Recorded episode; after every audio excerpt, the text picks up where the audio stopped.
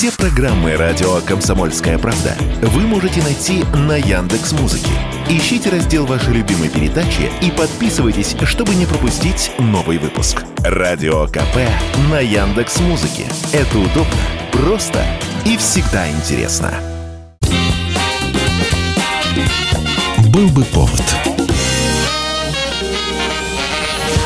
Здравствуйте, я Михаил Антонов, и эта программа «Был бы повод». 28 февраля на календаре, и рассказ о событиях, которые происходили в этот день, но в разные годы, ждет вас сегодняшней передаче.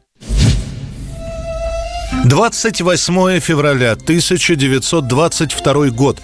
Третья студия Московского художественного театра впервые показывает публике новый спектакль «Принцесса Турандот».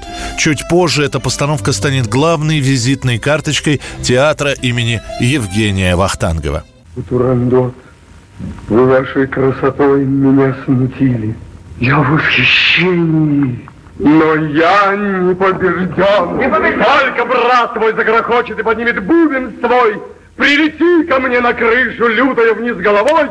Будь чем хочешь светлой искрой, будь стрелой смертельной быстрой. Не боюсь тебя, моя грозовая молния. Принцесса Турандот – это последняя прижизненная работа Евгения Вахтангова, которая скончается спустя три месяца от язвы. Но он успеет насладиться успехом своего творения. И дело не в том, что зрителям так пришлась по душе сказка о китайской принцессе, о принце. Куда интересно было смотреть на четырех персонажей, которые были в спектакле «Сквозные». Это четыре маски – Панталона, Бригела, Труфальдина и Тарталья. Именно они своими комментариями доводят публику до истерического смеха. Причем шутки, которые отпускают вышеперечисленные маски, современные, понятные именно тем, кто собрался в зале. Да никуда они из столицы не поедут. Они же э, все очень любят столичную. Что? Жизнь. А, жизнь. Ну да, я-то думал, что что-нибудь другое. Принцесса Турандот имеет феноменальный успех. Присутствовавший на репетициях спектакля Станиславский передает умирающему Вахтангову, что тот может заснуть победителем. По воспоминаниям очевидцев, на представлениях зрители забирались от восторга на спинке кресел. После смерти Евгения Вахтангова его ученикам разрешили создать собственный театр. И «Принцесса Турандот» в нем становится главным спектаклем, который играется при любых правителях и играется до сих пор. 1966 год, 28 февраля. В условиях полной секретности по прямому указанию Хрущева военно-морской флот начинает проводить специальную операцию. Советские атомные подводные лодки К-133 и К-116 Краснознаменного Северного флота под командованием контр-адмирала Сорокина выходят из губы западная лица в первое совместное кругосветное плавание.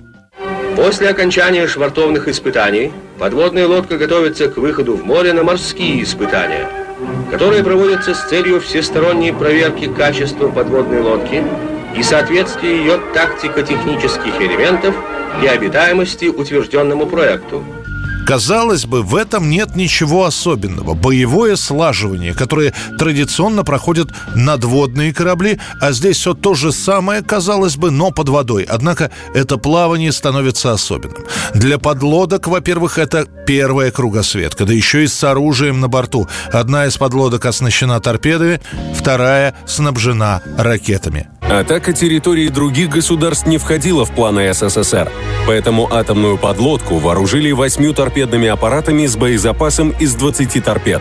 Главной ее задачей стал поиск и уничтожение морских сил противника – но самое главное – маршрут. Отбросив пять вариантов, командование останавливается на переходе вокруг Южной Америки через пролив Дрейка. Этот вариант включает в себя все климатические пояса, проходит через три океана, пронизывает воды Арктики и Антарктики. Это будет один из самых сложных маршрутов, потому что одной из задач для подлодок ставится секретность. То есть проходить нужно максимально тихо, без всплытия на поверхность. Лишь спустя пол полтора месяца. Когда кругосветка будет завершена, о ней узнает весь мир, который местами неприятно удивится такому походу. Будут даже сказаны фразы, что СССР чуть ли не готовится к новой войне и таким образом проверял американские системы обнаружения. Тем временем установился очередной паритет. Дело в том, что Советский Союз два года назад наблюдал за кругосветным путешествием американской атомной подлодки. И вот теперь, спустя два года в 66-м, Советский Союз доказывает, что тоже способен осуществлять подобные походы. 1986 год в тихой и мирной Швеции резонансное убийство. Поздно вечером на центральной улице Стокгольма неизвестный несколько раз стреляет в премьер-министра страны Олафа Пальме. Olof Palme och hans hustru Lisbeth hade lämnat biografen Grand. En man i 35-årsåldern sköt statsministern med två skott i bröstet. Сам политик возвращается из кинотеатра с супругой. Неожиданно рядом с ним останавливается машина. Из нее раздаются два выстрела. Один в Пальма, второй в супругу. По другим свидетельствам никакой машины не было, а пару просто догнал высокий мужчина, который стрелял в спину, а после совершенного бросился на утек. Улов Пальма умирает прямо на месте. Его раненая супруга сообщает приметы нападавшего. Мужчина средних лет, на голове темная вязаная шапка, шапка, темный плащ, поднятый воротник. Сама Швеция в шоке. В этой тихой стране политическое убийство – это нонсенс. Может быть, именно поэтому расследование этого происшествия сразу пошло наперекосяк. Гильзы найдут лишь на третий день, причем сделают это не полицейские, а прохожие. После этого гильзы зачем-то промоют, тем самым уничтожив возможные следы, которые на них были. Пальме был истинным приверженцем демократических ценностей. Став премьер-министром, он отказался от личной охраны. Активно боролся против ядерной войны, выступал за разоружение. После нескольких дней следствия полиция объявит, что найден Кристер Петерсон, алкоголик, бродяга, который уже несколько раз задерживался полицейскими. И несмотря на то, что прямых улик против Кристера не было, именно Петерсона и назовут убийцей, который якобы совершил преступление спонтанно, без какого-либо повода. Просто вот так совпало. Шел премьер-министр, и Кристер его убил. Однако в виновность Петерсона мало кто поверит. И за 30 с лишним лет, пока будет идти расследование, накопится огромное количество версий произошедшего. Некоторые будут считать, что с Пальмы, который считался социалистом, расправились конкуренты. Другие будут полагать, что Улафа спутают с одним из наркоторговцев, который обитал на этой же улице, и убьют политика случайно. Лишь в 2020 году шведская полиция объявит, дело закрыто. Убийцей Пальмы оказался бывший сотрудник страховой компании Стик Энгстрём, который покончил с собой в 2000 году. Ну а причина убийства – личная неприязнь к премьер-министру и проводимой им политике. 1976 год, 28 февраля. Впервые звучит песня Александры Пахмутовой и Николая Добронравова «Как молоды мы были». В начале композицию можно услышать в фильме «Моя любовь на третьем курсе», причем в непривычном женском исполнении голосом Елены Камбуровой. Как молоды мы были, как молоды мы были, Как искренно любили, как верили в себя.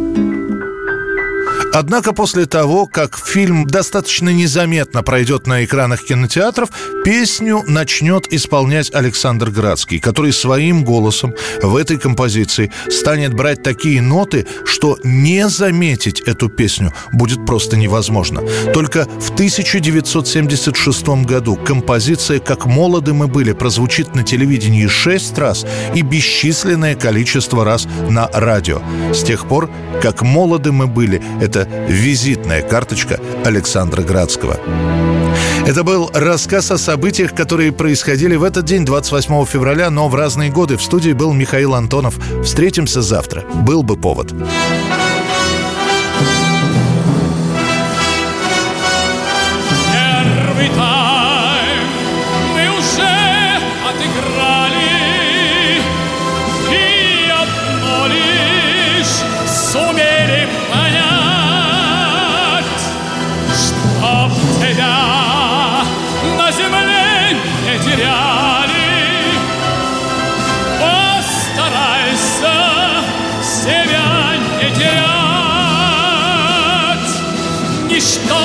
Земле не проходит бесследно,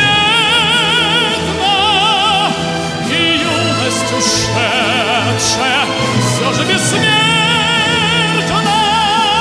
Как молоды мы были, как молоды мы были, как искренно любили, как верили в себя.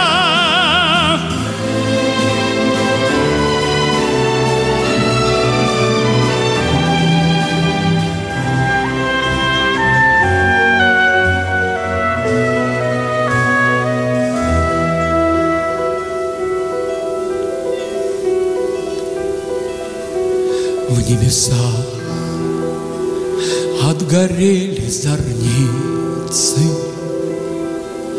И в сердцах утихает гроза. Не забыть нам любимые лица, Не забыть нам родные глаза.